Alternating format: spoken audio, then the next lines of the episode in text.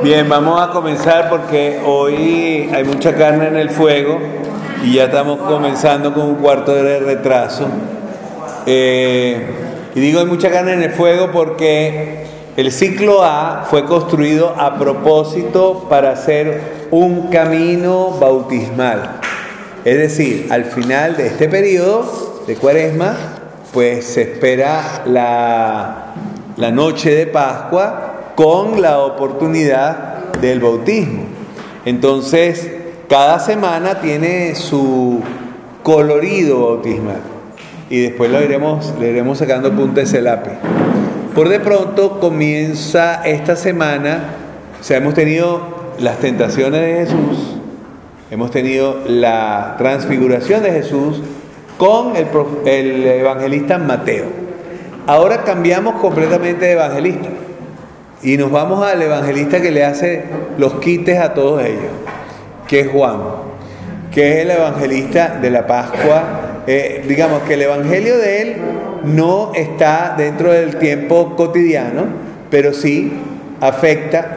Cada vez que se necesita, Juan es el que saca la castaña del fuego. Y en este caso todavía más importante, porque sus eh, evangelios son capítulos enteros, por ejemplo, en el día de hoy, capítulos enteros que eh, definitivamente dan toda una visión diferente de lo que puede ser la persona de Jesús. Bien, yo me voy a permitir leer lo que puse en la hoja y entiéndame cómo eh, lo escribo, porque eh, hoy me dio por intimar o intimidar, perdón, eh, por decir algo de mi intimidad. Y dice así, ¿cómo vas a darme agua viva? Porque esa es la frase que saco del Evangelio. A veces quisiera que la hoja, esta que está entre manos, se convirtiera en un libro, ya que me ha obligado a escribir como creí que dejaría de hablar de mis memorias. Cuando, cuando creí que dejaría de hablar de mis memorias. Pues yo me hice a mí mismo un propósito de escribir lo que yo había vivido.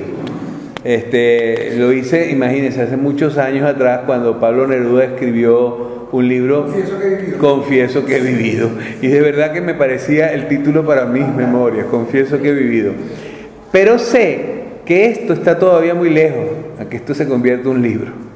Un domingo como este, donde se celebra uno de los trozos que ha movido mi vida apostólica profundamente, me duele no poder hacer una homilía que quede registrada, porque en efecto el domingo no estoy en misa de once, porque es el domingo de los eh, ministros, nuevos ministros y antiguos ministros de la Eucaristía y de los enfermos. Pero bueno, el evangelista que ahora nos toma de la mano hasta, hasta la Pascua, Juan, el amado, dirá todo lo que se necesita, porque él se explica muy bien.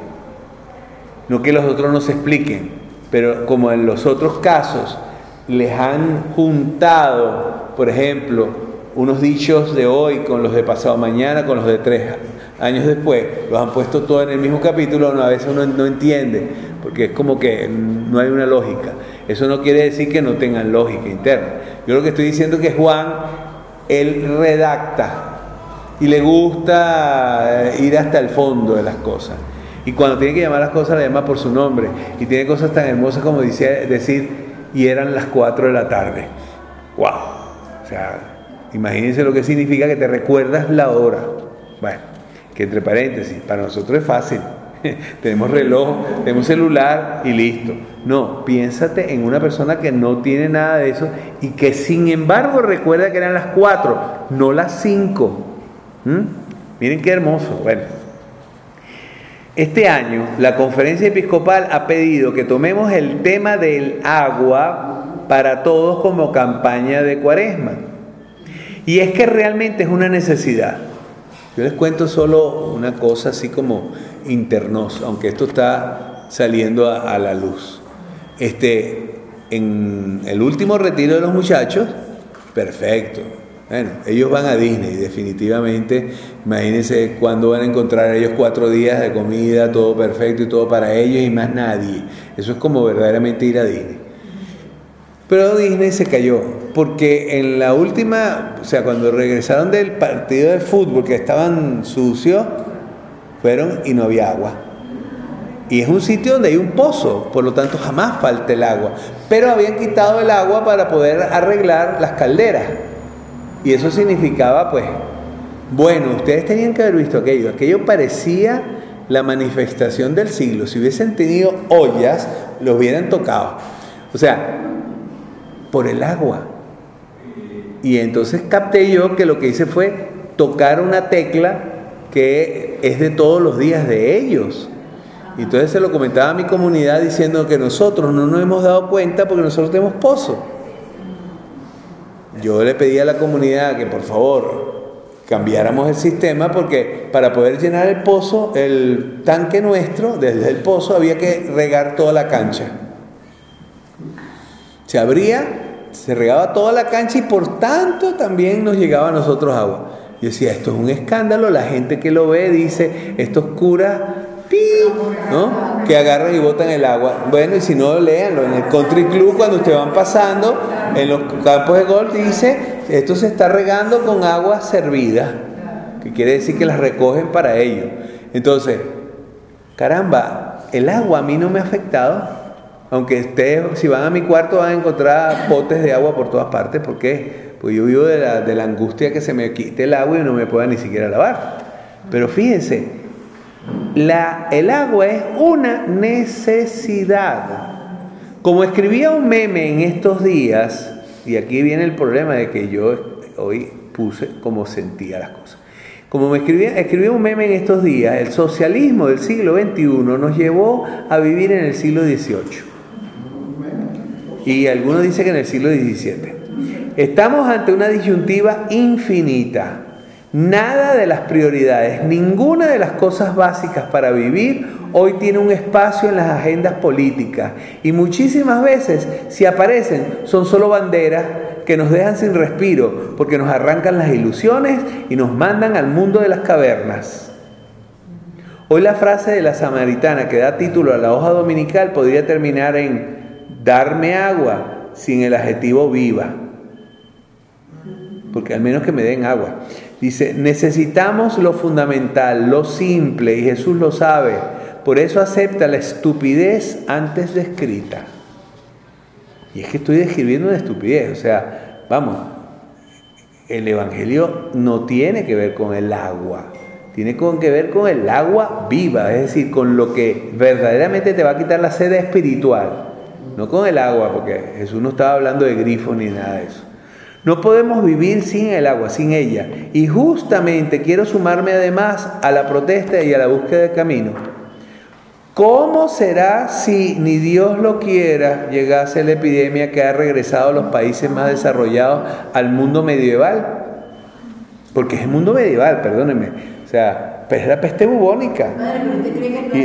pero espérate, ¿no? eso me preocupa, pero me preocupa más lo que tú dijo que decir ahorita. ¿Dónde nos lavaremos las manos?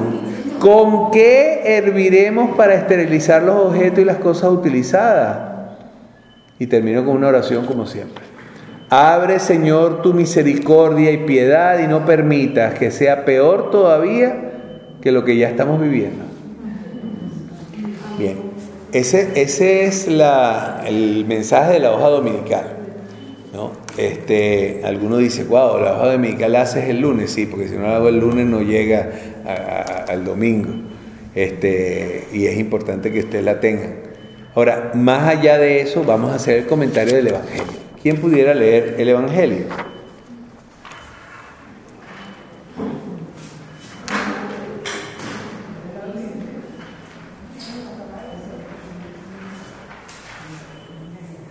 Lectura Según San Juan.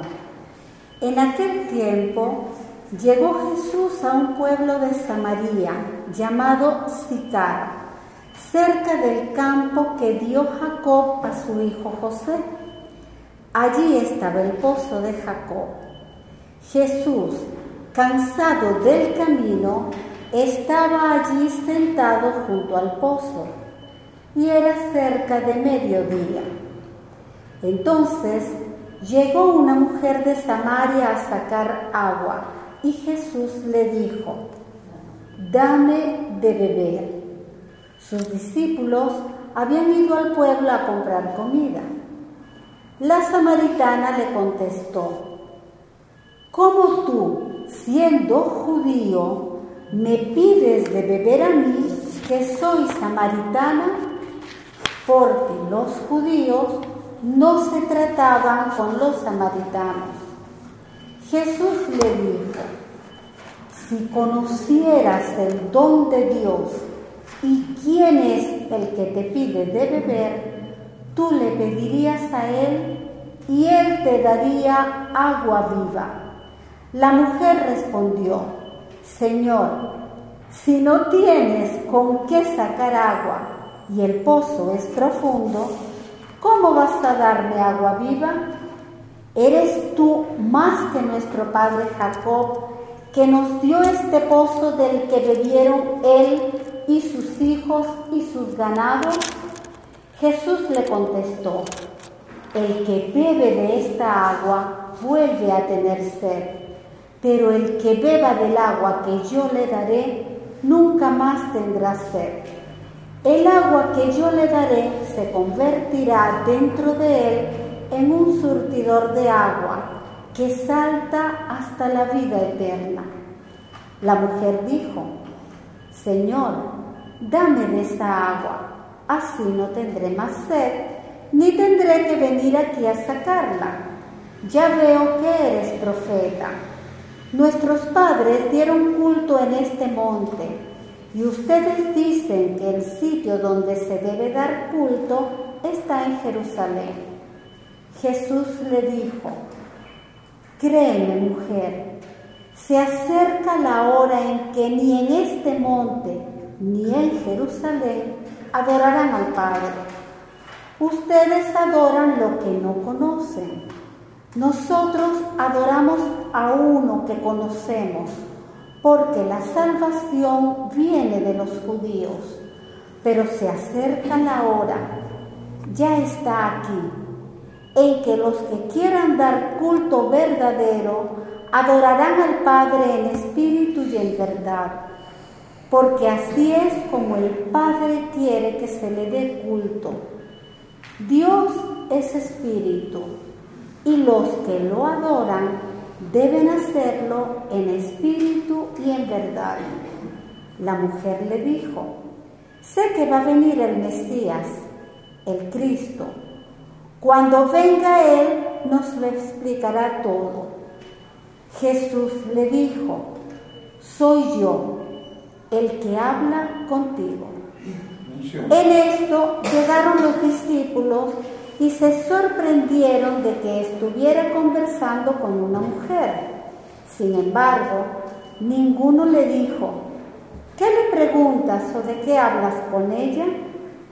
Entonces, la mujer dejó su cántaro, se fue al pueblo y comenzó a decir a la gente, vengan a ver a un hombre que me ha dicho todo lo que he hecho. ¿No será este el Mesías? Salieron del pueblo y se pusieron en camino hacia donde él estaba. Mientras tanto, los discípulos le insistían, Maestro, come. Él les dijo, yo tengo por comida un alimento que ustedes no conocen. Los discípulos comentaban entre sí, ¿le habrá traído alguien de comer? Jesús les dijo, mi alimento es hacer la voluntad del que me envió y llevar a término su obra. ¿Acaso no dicen ustedes que todavía faltan cuatro meses para la siega? Pues bien, yo les digo, levanten los ojos y contemplen los campos, que ya están dorados para la siega. Ya el segador recibe su jornal y almacena frutos para la vida eterna. De este modo, se alegran por igual el sembrador y el segador. Así se cumple el dicho, uno es el que siembra y otro el que cosecha. Yo los envié a cosechar lo que no habían trabajado. Otros trabajaron y ustedes recogieron su fruto. Muchos samaritanos de aquel poblado creyeron en Jesús por el testimonio de la mujer. Me dijo todo lo que he hecho. Cuando los samaritanos llegaron donde él estaba, le rogaban que se quedara con ellos y se quedó allí dos días. Muchos más creyeron en él al oír su palabra y decían a la mujer, ya no creemos por lo que tú nos has contado, pues nosotros mismos lo hemos oído y sabemos que Él es de veras el Salvador del mundo. Palabra de Dios. Gloria a ti, Señor Jesús. Es 37 versículos de un capítulo. Imagínense si tenemos tiempo para hablar de todo, pero sí quiero detenerme en algunas cosas. Primero, entendamos que Samaria y Jerusalén eran enemigas. Y esta es una historia que viene bastante antes. Pues en el caso de Salomón, Salomón se queda, como se dice, como el último rey de todo Israel. Pero después, diez de las tribus dejan eh, el pueblo de Israel y se van hacia esto que es Samaria. Allí se construye hasta un templo. O sea, hacen una religión hebrea particular.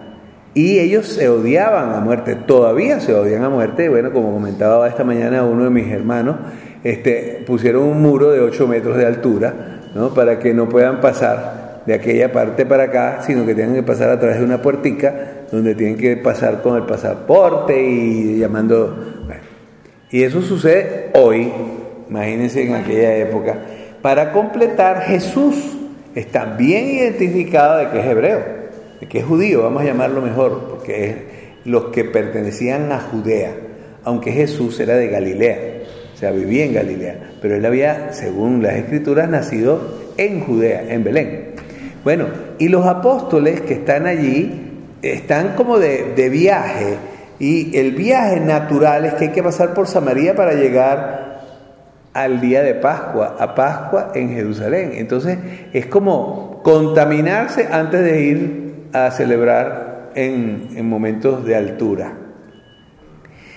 Me encanta saber que Él está cansado del camino, porque aquí no es solo lo que redacta, estoy cansado, me voy a parar, no, estoy harto de tener que echar para adelante, porque me estoy dando cuenta que ha sido muy duro para que rompamos dentro del corazón de los seres humanos. Cuando digo estoy cansado del camino, el camino es ese, el de la evangelización. Y Jesús está cansado. Y dice, se sienta junto al pozo. Y era el mediodía. O sea, hemos llegado en el medio del problema. Vean, porque si no nos perdemos, ah, era mediodía, está cansado, está tomando aire. Perdimos el viaje, o sea, no entendimos qué es lo que Juan me está tratando de decir. Para Juan no hay ninguna frase que sea de segunda, que yo pueda quitar. Y le dice, dame de beber. Primera cosa, un judío. Segunda cosa, un hombre. Tercero, fragilidad. O sea, aquí la torta. Porque un judío no habla con una samaritana. Y segundo, un hombre hablar con una mujer. O sea, eso es bajarse de categoría, pero además pedir de beber, o sea, sentirme que tú tienes algo que no tengo yo y que necesito de ti. La cosa está heavy. Y le dice claramente, no nos tratamos porque me pide. Dice, si conocieras quién te lo está pidiendo, tú le pedirías a él que te diera agua viva. Ya empezamos que puede haber entendido esa mujer sobre agua viva. Porque ahora todos tenemos claro que nos ponen el grifo en la casa. ¿no? Llegamos y tenemos todo bien organizado para que el agua no tengas que ir a bajar tú a buscarla en todos para subirla. ¿no?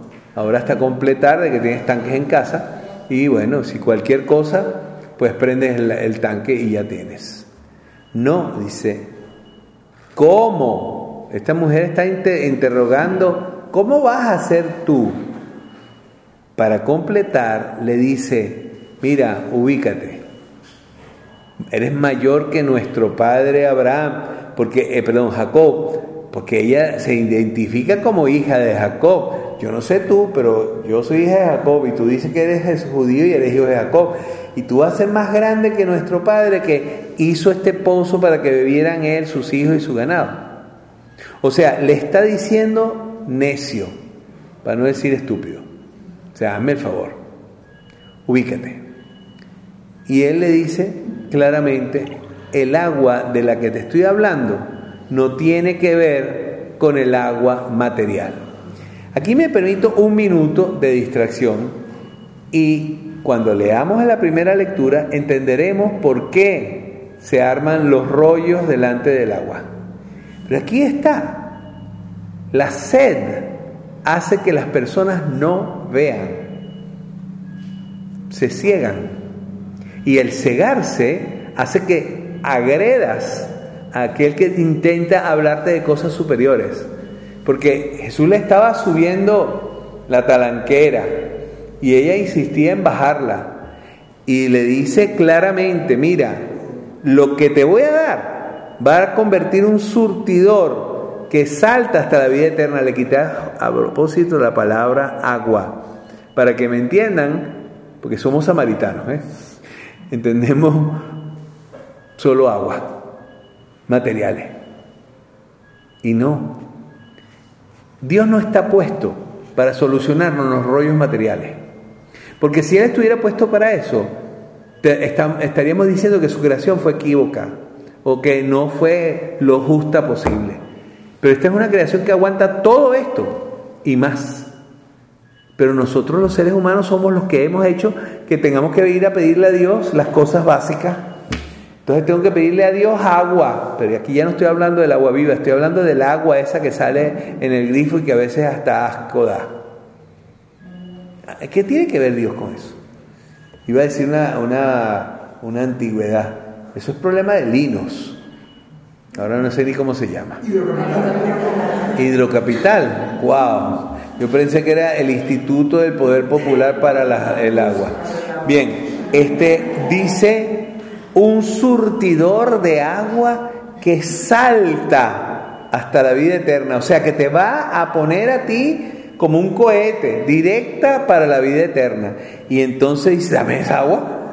O sea, aquí volvemos otra vez al mismo punto. Bueno, esto todo lo estoy diciendo porque ella empieza a darse cuenta de que el tipo no está hablando de agua, está hablando de otra cosa. Y entonces se lanza ella también en una discusión teológica, ¿no? ¿Será que le hemos dado culto aquí o allá? Y este la corta le corta la cresta pero de una. Créeme, ni aquí ni allá. O sea, este texto podría haber hecho que Jesús fuese apedreado. Porque él está diciendo, Jerusalén, mira. O sea, Jerusalén no tiene nada que ver, aunque tenga el templo. No, no es el sitio. Es en espíritu y verdad. Después le pone los puntos sobre la silla. Ustedes adoran lo que no conocen. Nosotros sabemos que la salvación viene por los judíos, pero se acerca la hora y está aquí que quien quiera dar culto verdadero a Dios, cierra. ¿No es así? Es de la otra manera. Ella tampoco entiende. Sé que va a venir el Mesías, ¿no? Y bueno, me, me explicará todo. Soy yo. Bien, la cosa aquí se pone un poco neurálgica, porque la mujer, y es aquí donde digo que el texto falta, ¿no? De los cinco maridos. Sí, falta ese pedazo, a ver cómo lo añadimos. Este, él le dice, bueno, yo te lo voy a explicar, pero trae tu marido. Y ella dice, Claro, no tienes marido porque has tenido cinco y el que tienes ahora no es tu marido. A mí me encanta a San Agustín porque él agarra que los cinco son los libros del Pentateuco y entonces le está diciendo a los hebreos, mire, ustedes han tenido cinco maridos y el que tienen ahora no es su marido. O sea, no entendieron nada, pues. ¿No? Vale, puede ser, puede servir. Pero atención, aquí él le está tocando en su historia de vida.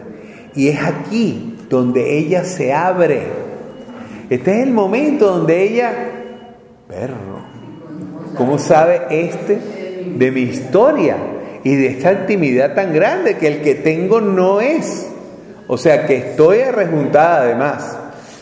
Paréntesis. Este es el texto fundamental de la pastoral del amor. Divorciados vueltos a casar o arrejuntados o lo que ustedes quieran.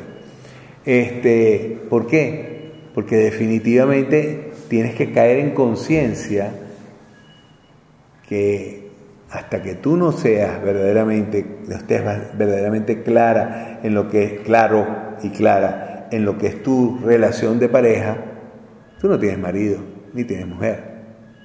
Porque a lo mejor lo que tienes es un pegoste. O alguien que no te queda más remedio que cargar. O alguien que no es precisamente el que tú esperabas que fuera. Bueno, y ahí hay miles de casos para discutir. Bien, regreso porque el pedacito no me lo podía saltar. La mujer deja el cántaro. Y aquí vienen las historias con los apóstoles. Los apóstoles empiezan a, pasar factura, porque es que ellos sí saben, ¿ves? ¿Ves por eso que estaba cansado del camino? Porque viene por el camino y estos carrizos no entienden nada. Y aquí está, y perdónenme, cuando digo estos carrizos me estoy incluyendo. Porque todo el mundo les lanza a los apóstoles porque claro, ya vieron el final de la película. Pero si no lo hubieras visto, que lo tenías que construir, tú hubieras dicho lo mismo, hubieras hecho las mismas tonterías. Y aquí dice, este, yo tengo por comida, ah, primero le dicen, bueno, ¿y qué hace está hablando con una mujer? ¿No? Pero nadie le pregunta porque ¿Será para que le conteste como, como contesta Jesús? No, pisuña. Bueno, yo tengo ya el alimento que necesito. Aquí viene una frase hermosísima que toma después el, prefacio eh, que viene de San Agustín. Dice, y quien al pedir el agua a la samaritana ya había infundido en ella la gracia de la fe, y si quiso estar sediento de la fe de aquella mujer, fue para encender en ella el fuego del amor divino. Una frase espectacular que toma el prefacio. Jesús estaba sediento de una mujer que tenía cinco maridos en su vida y el que, no el que tenía no era el suyo. ¿Estás loco? Búsquete a alguien más sano, más tranquilo. ¿No? Porque Jesús no vino para los santos, vino para los pecadores y está sediento de los pecadores. Hace un tiempo le dije a una persona, y tú dejaste de comulgar. Ajá. Bien, magnífico, porque no te sentías digna. Pero tú estás pensando alguna vez, has pensado que tienes a Dios pasando hambre. ¿Cómo? ¿Sí? ¿Está pasando hambre de ti? Lo has dejado durante años esperándote. Vas a la Eucaristía y no participas porque te dijeron que no puedes participar. Y ya, aceptaste que tú estás condenada al infierno. Y dije condenada por decir condenado. Y entonces, ¿y Dios? ¿Dónde está Dios en todo esto? O sea, ah, no, es que la comunión soy yo que lo recibo. No seas tan tonto. Es más Él que te recibe que tú que lo recibes. Porque Él es el que es infinito. Tú lo que estás recibiendo es tu disponibilidad a Él. Es ahí el problema. Y cuando tú dejas a Dios esperando, no te quejes de que te secaste, de que terminaste en otras cosas, de que te fuiste a, tomar agua en pozos sépticos. ¿Sí? Porque son pozos sépticos. O ustedes me van a decir que ciertas religiones no son pozos sépticos que hacen de las personas esclavos. Bueno, y después hablan mal de la religión católica. Hazme el favor. Estás tomando agua sucia. y te estás creyendo que esa agua sucia es la que te va a llevar adelante. Lo siento en el alma. Bueno, X, voy a saltarme esto porque me interesaba lo que comenté.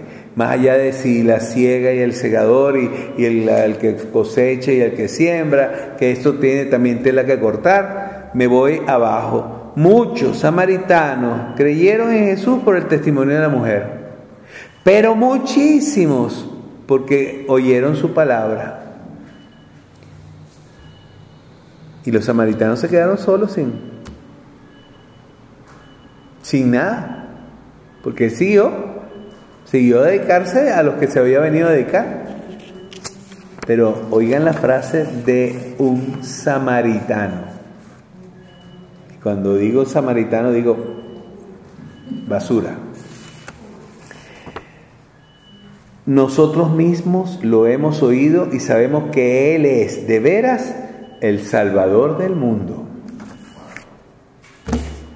¿Se recuerdan cuando aquella le dijo, también los perritos comen de las migajas que caen de la mesa?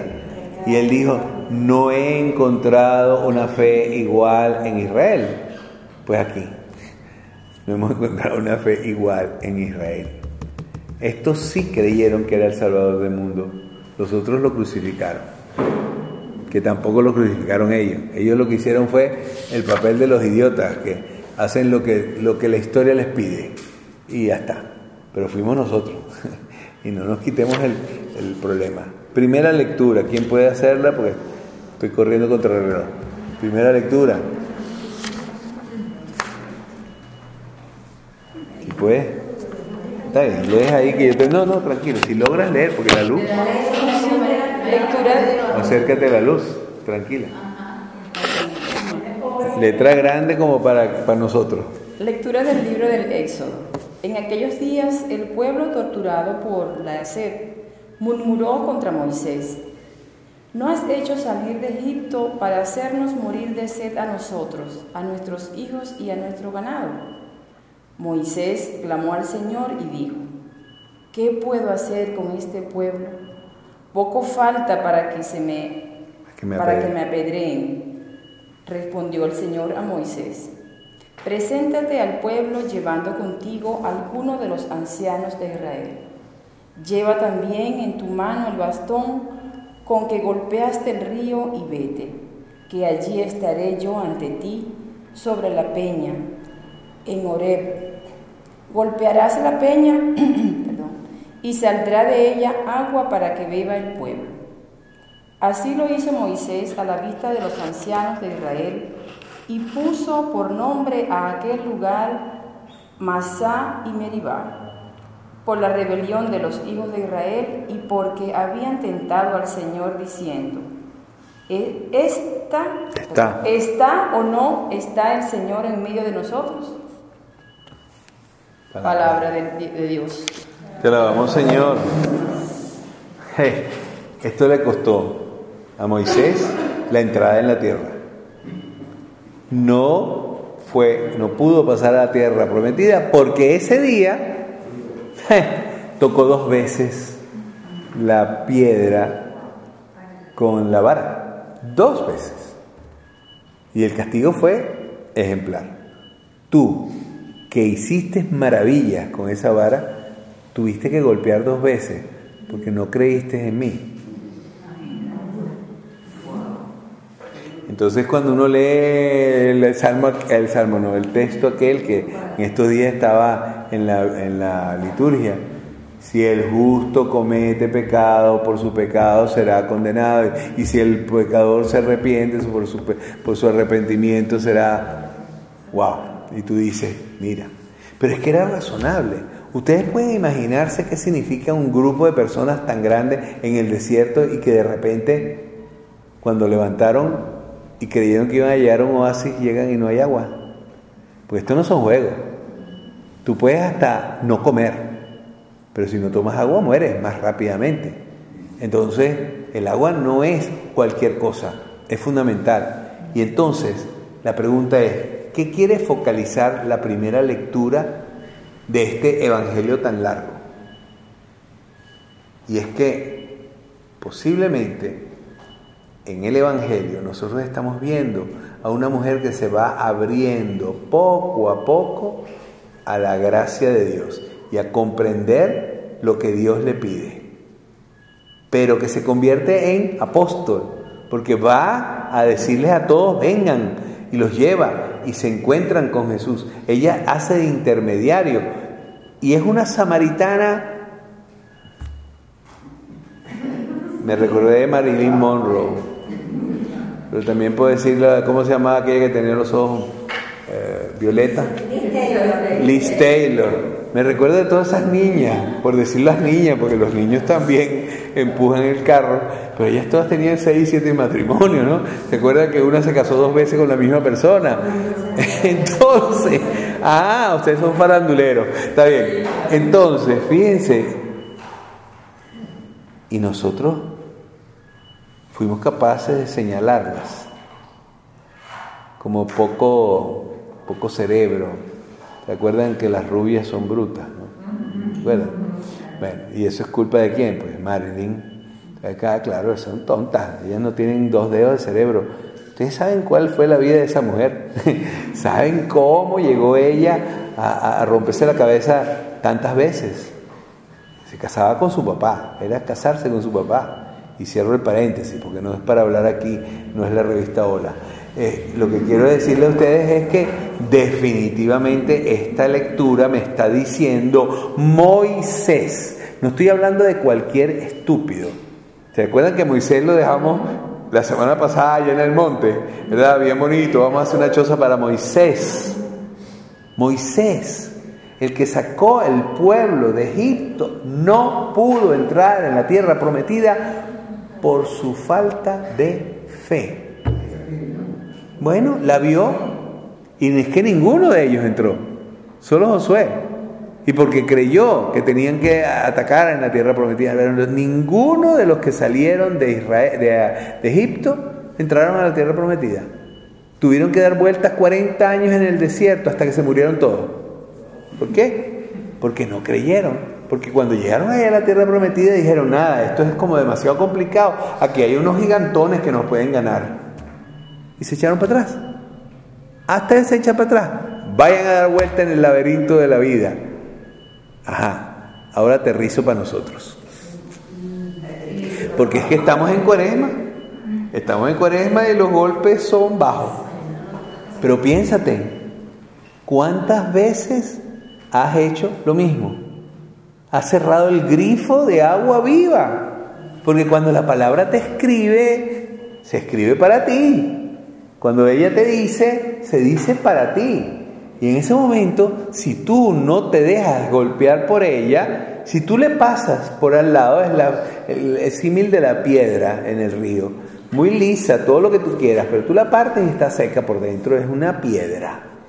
Y es que te pasa eso. Estás en el río de la gracia y Él pasa, se va lamiendo, vamos a decir así, pero vamos, es hora que partas la piedra y que por dentro entre un poco de la gracia de Dios. Ah, pero ¿cuándo sucede? Cuando viene la prueba. Que no la manda Dios. Porque si no, entonces estamos hablando de que seguimos a un Dios sádico. Y perdonen que lo diga de esa manera, pero es que me harta ya el hecho de pensar de que la culpa es de que Dios no nos ayuda o de que el Papa Francisco no habla. Hazme el favor, vale. ¿Cuándo hablaste tú? La prueba no la manda Dios. No, la prueba te las pones tú, no creyendo a lo que Dios te deja, porque Él te dio todas las facultades para hacerlo, pero tú te tienes miedo, te dices a ti mismo, no, no puedo, eso es como mucho, eso se me escapa. Porque qué sabroso es que la culpa es de Dios. Entonces, ¿qué cara hizo Dios sabe de ti? Porque al fin y al cabo, Dios no te conoce. Eso es como cuando ustedes tienen un hijo y dicen, no, ya yo sé para dónde está. O sea, lo conozco tan bien, y es que es verdad, lo conoces también, lo pariste. Pero además de que lo pariste, porque también los hombres podemos conocer también a los varones, a los hijos, a las mujeres, y no necesariamente los parimos, Tú sabes cuándo mm, mm, mm, no funcionó. Y ese eres tú, que eres un miserable. O sea, tú no eres nadie. Y tú vas a decir que Dios tiene que ponerte la prueba para saber si tú... No, Él te pone en este mundo con todas las cosas y has de responder con todo lo que Él te dio. Yo acostumbro decírselo a los muchachos en los retiros. Señores, uno llega a este mundo con una caja de pedazos de rompecabezas. No te dan la tapa de la caja. Tú no sabes cuál es el dibujo. Y tú dices, qué sádico Dios. No, no falta ni un pedacito. Pero nosotros nacemos también con una tijera en la mano. Entonces, venga a cortar los pedacitos de rompecabezas para que sirvan. Y cuando se termina de hacer el rompecabezas, te das cuenta de todos los huecos que quedaron en tu vida porque tú fuiste a cortar. Y no aceptaste que aún las cosas que no te gustan de ti son importantes. Digo yo, ¿cómo se hace perspectiva en un cuadro? Con el color negro. ¿Y a quién le gusta la perspectiva? Al que ve el cuadro desde afuera pero no hay que ver el cuadro desde, desde el lado, porque ves esas rayas negras y no entiendes qué es. Entonces, aún las cosas negativas que te rodean, vamos, el país que me tocó vivir, Carrizo, el país que me tocó vivir. O sea, Dios me ha puesto en esto, bueno, regreso a las frases ya trilladas, ¿no? Dios no hace cruces, sino hace espaldas para cargarlas. Sí, es verdad. Las espaldas están puestas y tú tienes que hacerte con espaldas cada vez mejores. Y eso es tu mérito, no es el mérito de Dios. El mérito de Dios es el que te lo dio todo completo. Que todo el paquete está completo y que tú tienes que saber es utilizarlo y no perderlo. Ah, claro. Hay momentos en que tú dices, se necesita una intervención de Dios. Bueno, el Señor que les está diciendo esto dice al final de la hoja, abre Señor tu misericordia y piedad y no permitas que sea peor todavía de lo que ya estamos viviendo. Porque lo hago, pongo ahí con claridad, me pongo en tu misericordia, Señor, ilumínanos. Y no es posible que un país que tenga tanta agua, que producíamos electricidad con el agua, allá, y la vendíamos. Pero ¿qué quiero decir? Miren, miren lo, impresionante de la cosa. Producíamos electricidad con agua, no con, con eh, petróleo ni con gasolina, con agua. O sea, había tanta fuerza de agua que no había, no había falta absolutamente. Ah, pero entonces, digamos que Israel sí lo ayudó a Dios, porque Israel no tiene agua, y entonces los kibbutz tienen muy buenas naranjas que se jalan el agua, que bueno, pues voy a garrote. Ajá. Pero ellos no tienen agua. Pero tienen inteligencia que tú no usas. Porque no me vengas a decir que fue Dios el culpable de lo que nosotros estamos viviendo. Porque esa es una manía que tenemos todos de echarle la culpa a otro. La culpa es de Chávez. No, perdóname. La culpa es de todos. Ese señor lo que hizo fue canalizar y compactar para que las cosas pasaran de una cierta manera. Pero ahí está. ¿Y el país? Entonces ponte pilas, no te pongas a pensar de que tiene que venir Dios e intervenir. Porque es que ni que venga Dios, se lo dice en uno de los evangelios, ni que se les aparezca un muerto, ni que le fuera un ángel, le creerían. Porque para eso tienen a Moisés y para eso tienen la ley y a los profetas. Le hace de nuestra forma igual. Bien, yo cierro porque es que es infinito el tema. Lo que quería era hacerles saber que el agua viva está brotando dentro de ti. El espíritu y vida está dentro de ti. Ya desde el bautismo. Te entregaron el espíritu. Te dieron la nueva vida. Tienes todo organízate. Porque hay que organizarse también espiritualmente para que las cosas pasen. No es por falta de testimonio que nosotros estamos encontrando que la gente que tiene debilidad espiritual empieza a no creer. Porque es que nuestras comunidades no son el testimonio mejor para que alguien crea. Entonces, si nosotros nos mordemos entre nosotros, si nosotros decimos barbaridades unos de los otros, ¿qué podemos esperar que los otros piensen? Cuando dicen yo meterme en ese, en ese nido de, ¿cómo se llama?, de, víboras. No, preferible, busco otro camino. Y ahí está. Será, seremos responsables al llegar allá arriba de un montón de cosas que nosotros ni siquiera pensamos. Porque eso no es mi paquete, ese no es mi problema. Yo no tengo nada que ver en eso. ¿Cómo que no tienes nada que ver en eso? Entonces, ¿dónde vives? Bueno, concluyo aquí porque hay para preguntas. Aquí la gente no me ha preguntado, sino me ha... Dice, ajá, pero es a veces difícil confiar. Debemos tener siempre la certeza que es para nuestro bien. Sí. Y de hecho, hay cosas que yo no las hubiera hecho de esa manera. Pero yo tengo una visión de hormiga. Y Dios tiene visión infinita. Hay una diferencia, ¿no? En mi visión de hormiga ciertas cosas se hubiesen hecho de otra manera.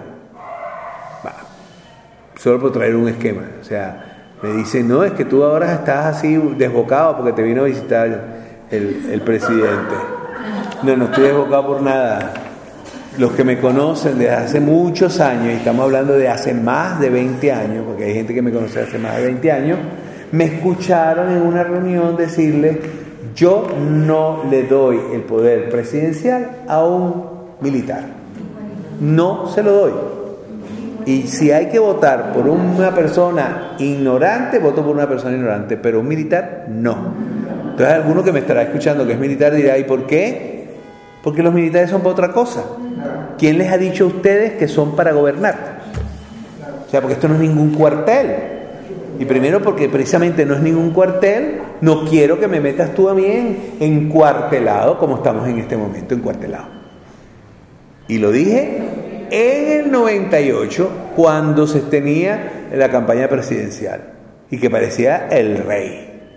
Y mucha gente creyó que era el rey. Y no lo estoy diciendo ahora porque sería terrible. Ajá, hay gente que se ha arrepentido y ahora, bueno, pues es furibundo oposicionista. Pero eso no nos sirve, porque el furibundo, el furibundo una vez llegado a gobierno va a furibundear igual que el anterior.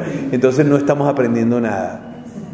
Yo creo firmemente que nosotros tenemos todo el domingo pasado se lo dije en la última frase. Normalmente el padre José Luis en la última frase termina dando un golpe.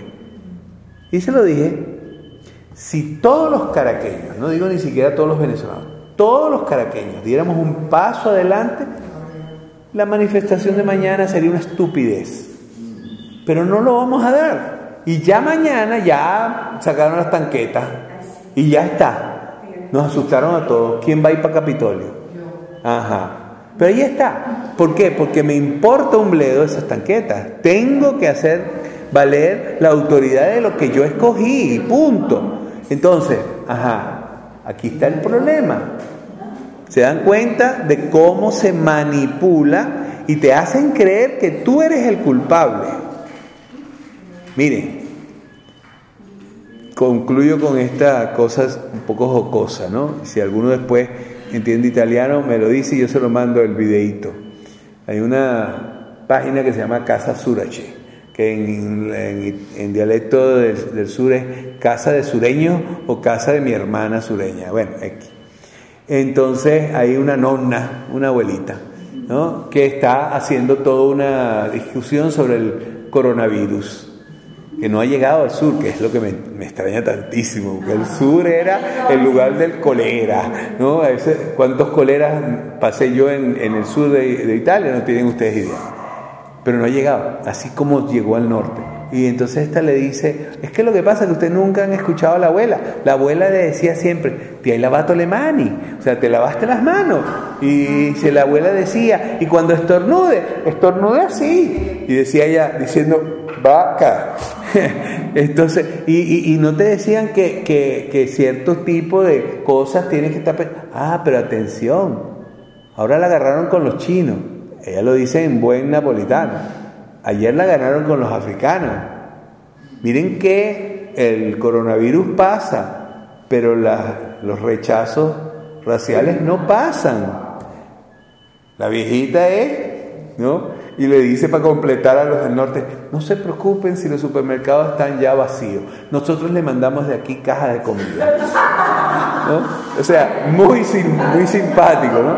Entonces, lo digo por esto para terminar como con un chiste. Pero vamos, o sea, entiendo que es verdad, que tenemos esa epidemia en la puerta, pero se han puesto a ustedes a pensar si no era hora ya que también a los países superindustrializados le dijeran, "Sss, baja la cresta, porque la vida no es mirar a los otros, como dicen los italianos, con la puzza sotto il naso. El asco debajo de la nariz, mm, así. No, no puedes estar tú mirando a los otros con desprecio, porque cuando te des cuenta, lo vas a necesitar. Ahora todo contra China. ¿Sí? Puede ser hasta mediático. ¿Sí? También. ¿Quién lo quita? Es verdad, la enfermedad es verdad, todo lo que está sucediendo. Pero ahorita es China. ¿Se acuerdan cuando estaba prohibido aquí los amarillos? Aquí por muchos años estuvo prohibida la, la- la in- inmigración amarilla. Ajá. Y entonces estamos en, estamos en, Ajá, ajá. Y entonces la prueba está que nos necesitamos unos a otros y no, y no podemos jugar patio. Bueno, preguntas, porque todavía me quedan dos minutos. Diga, Pepito. es este, de verdad de espíritu. Adorar en espíritu y verdad es una buena pregunta. Hay personas que piensan que Jesucristo está en el sagrario. Solo en el sagrario. Perdónenme porque lo anterior todo el mundo lo cree. Pero cuando le puse solo en el sagrario todo el mundo entendió, ¿verdad? Pero es que hay gente que le interesa que Dios esté en el templo. ¿Para qué? Para que yo cuando esté afuera no está Dios que me, que me está. Miren, una de las frases más hermosas que tenía Don Bosco y que escribía en las paredes es, Dios te ve. Yo le hubiera puesto a la venezolana, Dios te está viendo, porque te ve, te ve, te ve de familia. o sea, te está viendo. Ajá, y entonces, ¿qué haces? Bien, eso es espíritu y verdad está dentro de ti, no está en un templo. Esto no quiere decir que no nos reunamos, por algo se llama iglesia, que significa comunidad en griego. Pero se nos olvidó el griego porque el griego nunca lo enseñaron, entonces eclesía no nos dice nada. Pero iglesia significa eso, comunidad. Este no es un templo. Porque las primeras comunidades odiaron la palabra templo, porque estaba llena de paganismo. Odiaron la palabra altar. Odiaron hasta la palabra sacerdote. Lo llamaban presbíteros. El obispo significa administrador. Y algunos dicen su excelencia. ¿Está bien? Pero oye, el, administrador me salió caro. su excelencia. Ahí está. El espíritu y verdad es mucho más profundo, es, es interno.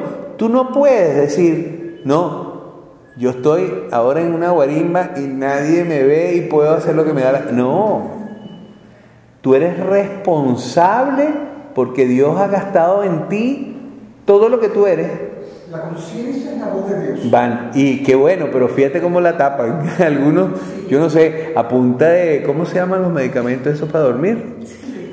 ¿Ah? Psicotrópicos ¿ah? o somníferos. Ah, Hay una gente que tapa todo a somníferos y vive tranquilito. La conciencia quedó para otros. Bueno, disfrútenlo, porque este domingo es de lo mejor y viene con todo. Dice que, que Dios le puso una prueba a Sí, es, una, es, es la manera que tiene la, el, el que escribe de decir que Dios te pone a prueba. Pero si Dios te pone a prueba, ¿por qué no te lees el libro de Job? Un segundo, Juan. El mismo. ¿El mismo qué? Espérate que termino de decirle. Aquí, copia. el, el libro de Job le dice, y tú estabas ahí cuando yo estaba montando el universo para decirme a mí que verdaderamente tenía que hacer las cosas de una manera u otra. O sea, tú te vas a poner a decir que yo te pruebo cuando yo te hice. Se lo dice en el libro de Job, pero ese libro no se lo leyeron, esos que escribieron Abraham lo puso una prueba. Una dice, ¿cómo es posible que Dios, que lo sabe todo, Ajá, tiene que poner a alguien a prueba? claro. Si él lo sabe. Ya está. Pero ¿qué hizo? ¿Qué le hizo Abraham? Le dijo a Abraham, vamos, quiero que te des cuenta de que aunque no tengas a tu hijo, yo hubiera podido hacer de ti una, una nación grande. Dame tu hijo. Y como somos todos aferrados, me cegué, me puso una prueba. No, no, no. Te está diciendo, abre los ojos, porque definitivamente ese hijo no es tuyo, es mío. Yo te lo puse en tus manos, entonces es mío, dámelo. ¿Entiendes? Pero claro, las pruebas. Sí, y se lo iba a ofrecer como se ofrecía en ese momento, matándolo. Entonces, lo mismo puede suceder. Venezuela estaba portándose mal y entonces nos puso, Dios nos puso una prueba. Y si nos puso una prueba, se le pasó la mano. No, lo que hizo fue sacar del venezolano lo peor que teníamos y ponerlo a que todo el mundo lo viera. Hemos, si no es así, montate tú, maneja tu carro. ¿Qué se te sale lo peor? Y empiezas a decir de barbaridades a todo el mundo. Cuando te, te sientas, dice, perro, pero yo estoy mal. ¿Entiendes? Ah, no, me puso Dios una prueba, porque resulta que llegó uno y me chocó por detrás. No, no, no, no, perdóname. Estamos en un mundo donde estamos a punto de comernos unos con otros.